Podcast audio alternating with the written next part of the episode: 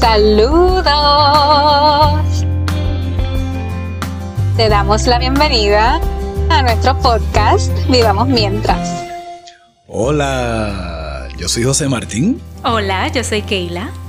Yo soy juez y Keila también lo fue.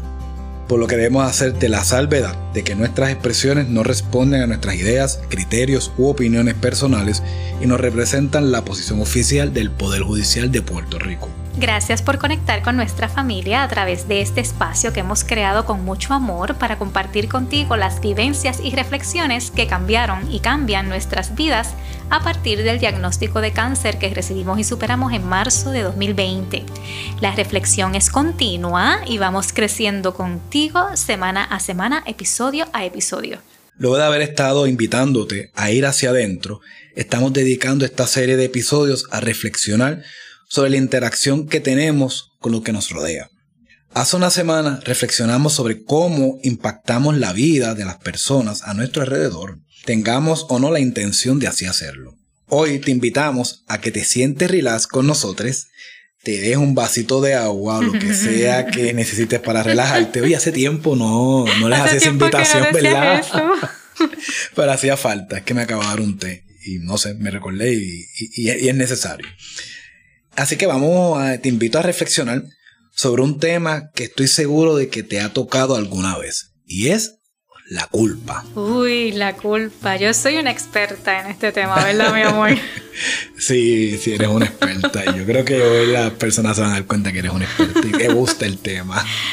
Yo crecí siendo muy perfeccionista, muy competitiva. Yo nunca me permitía errar, equivocarme o fracasar. Y eso aplica no solo a cuestiones académicas y profesionales, aplica particularmente a las relaciones personales. Una equivocación mía en el contexto de una relación personal era lo peor que podía pasarme. Y hacia la entrada la protagonista de este episodio que es la culpa con su látigo. Oye, cuando, cuando piensas en culpa, ¿en qué piensas? Yo te pregunto porque hay distintas formas de, sentirla o, de vivirla. Vamos un poquito a la parte pedagógica. Vamos al diccionario, al de la Real Academia Española. Y siempre nos parece, no siempre nos parece bueno tomarla como, como punto de partida en común.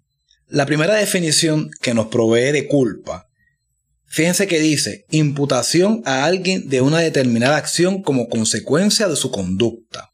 De entrada, de entrada, podemos ver que esta definición se sale un poco eh, de lo que Keila, mi esposa, mm. comenzaba a contarles. Esta definición de culpa, aunque ciertamente te la puedes aplicar a ti misma, se asocia más a, cuando tú le echas la culpa a alguien. Y esa así la estoy viendo hasta ahora. Pues precisamente por esa explicación puedo decir que esa acepción de la palabra culpa también aplica a lo que les estaba contando. Antes y todavía de vez en cuando cometía un error y al no permitirme aceptar que soy un ser humano que comete errores, pues ¿qué yo hacía? Yo comenzaba a justificarme. Cometí ese error porque no me dieron todas las herramientas para hacerlo bien. Ofendí a esa persona porque se lo buscó. La culpa no es mía. La culpa es de otra persona o de mis circunstancias. Y qué peligrosa, qué peligrosa es esa mentalidad. Esa mentalidad parte del victimismo, de que tú eres víctima de tus circunstancias, de lo que te sucede. Exacto, totalmente de acuerdo. No sé lo que ustedes piensan allá, eh, los que nos escuchan. E, esa mentalidad de echar la culpa a lo externo hace que no te responsabilices por las consecuencias de tus propios actos. No responsabilizarte por las consecuencias de tus actos tiene básicamente dos, efectos terribles, que así lo he visto yo y lo hablábamos ahorita. Y es uno, dejas de tomar pasos proactivos para evitar o arreglar la situación. Y el segundo, dejas de comprender que con tus pensamientos, tus palabras, tus actos, tus hábitos, Eres el co-creador de tu realidad. Ay, qué chulo te escuchas diciendo eso. Parece que... te hostigo mucho con la cantaleta. No es que ahorita estábamos hablando antes de empezar a, grabar y, y, lo tengo fresco. La conversación influyó. a ver, la segunda definición de la RAE que da para la palabra culpa es hecho de ser causante de algo. Esto va muy atado a lo que acabas de explicar. Cuando asumes responsabilidad por las consecuencias de tus actos, es más probable que reconozcas que fuiste la causa de que algo sucediera. El reto es no culparte en exceso. En derecho estudiamos mucho sobre cuál fue la causa del daño que sufrió una persona y muchas veces se reconoce que son múltiples las causas que intervienen en un suceso. A veces tenemos alguna participación en que algo suceda, pero tampoco es como para que nos latiguemos sin misericordia. También podemos preguntarnos, si yo no hubiera hecho eso, ¿hubiera evitado lo que pasó o hubiera pasado igual? Mm. Eso, eso que tú dices va perfecto con otra definición de culpa que indica el RAE, que incluso la ata a la parte de derecho. No, lo voy, no la voy a citar porque ya se sale un poquito del objetivo de nuestra reflexión y no queremos que esto sea un conversatorio de derecho. Ahora, hay una cuarta definición que sí va al meollo, al asunto, y es relacionado con el aspecto psicológico. Y aquí vamos. Acción u omisión que provoca un sentimiento de responsabilidad por un daño causado. A ti que nos escuchas, a ti, sí, a ti. ¿Cómo tú experimentas ese sentimiento?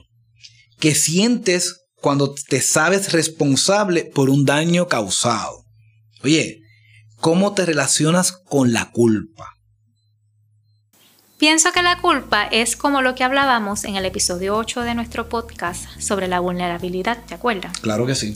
De entrada, podemos pensar que la vulnerabilidad y la culpa son emociones o vivencias negativas. no lo es.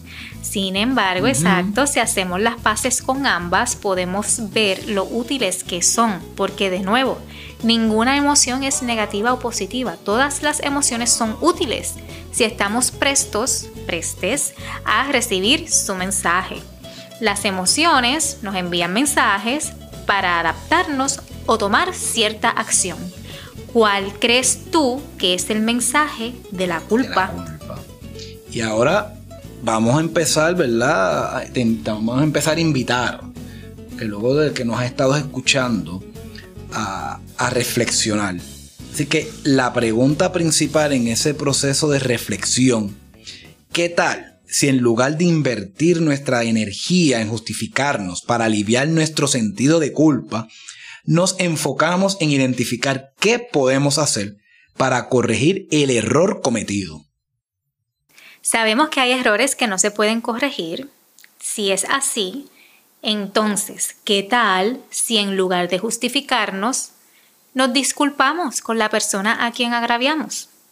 Y lo más importante, ¿qué tal si nos perdonamos a nosotros mismos? Y no va a ser fácil porque no es fácil pedir perdón o disculpas y tampoco muchas veces es bien, pero bien difícil en entrar en un proceso de, de que te perdones a ti mismo. La tienes que darte cuenta de esa parte interna en ti para entonces ir al perdón. Ahora, si se trata de un escenario en el que no procede una disculpa a otra persona y en el cual no identificas nada que perdonarte a ti mismo, ¿por qué te sientes culpable? Pregúntate eso. ¿Has romantizado la culpa? ¿Has romantizado el drama? Es así como quieres vivir preguntándote qué hubiera pasado si hubiera hecho esto, hubiese hecho aquello o hubiera callado lo otro. Oye, ¿Cómo quieres vivir? Esa pregunta es fundamental. ¿Cómo quieres vivir? Me encanta lo que traes porque también tenemos que estar pendiente a un aspecto bien importante de la culpa y es preguntarte, ¿alguien te está haciendo sentir culpable? ¿Alguien te hace sentir que no importa lo que hagas, siempre haces todo mal? ¿Tú sabías que eso puede ser un indicativo de que esa persona quiere ejercer o ejerce control sobre ti? ¿Sabías que eso es maltrato emocional? Que si proviene de tu pareja podría incluso constituir violencia doméstica. También podemos sentir culpa por transgredir alguna norma, ya sea ética, moral, religiosa. Antes de latigarte, cuestiónate. Y disculpa que te haga tantas preguntas, pero yo te invito que cuando estés escuchando este episodio, vayas poco a poco y empieces a reflexionar con cada una de estas preguntas que te hacemos. cuestionate aquí. ¿Esa norma debería continuar vigente o es obsoleta? Y en esa misma línea que tú decías, mi amor, muchas veces las estructuras de poder usan el miedo, la culpa, la vergüenza para controlar la forma en que nos desenvolvemos en sociedad. ¿Quieres un ejemplo? ¿Alguna vez has sentido culpa de tu sexualidad en el sentido más amplio de la palabra?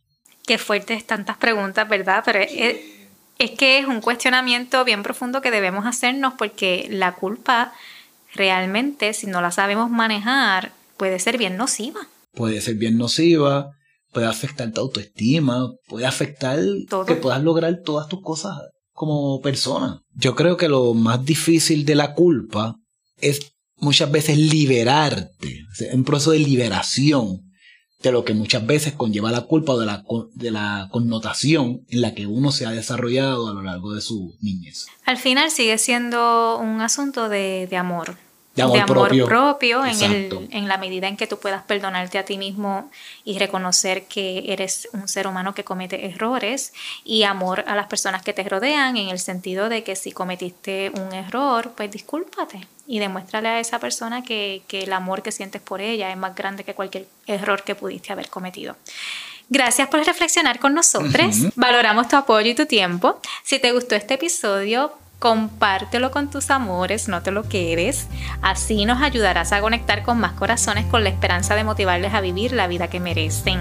Ya estamos solo a semanas del lanzamiento oficial de nuestro libro, que hemos, ¿verdad? hemos hablado anteriormente. Y nada más y nada menos que vamos mientras pronto estará en tus manos. Así que contáctanos para dejarte saber cómo puedes adquirirlo. Visita vivamosmientras.com para más información. Cuando estés en nuestra página, suscríbete a nuestro newsletter para que estés al día sobre todas las iniciativas amorosas que tenemos para ti. Cuando te suscribas, recuerda abrir el correo electrónico que te llegará para confirmar tu suscripción. Si no la confirmas, tu correo electrónico no va a aceptar nuestros mensajes. Así que salvemos al mundo desde adentro y vamos mientras. Vivamos mientras.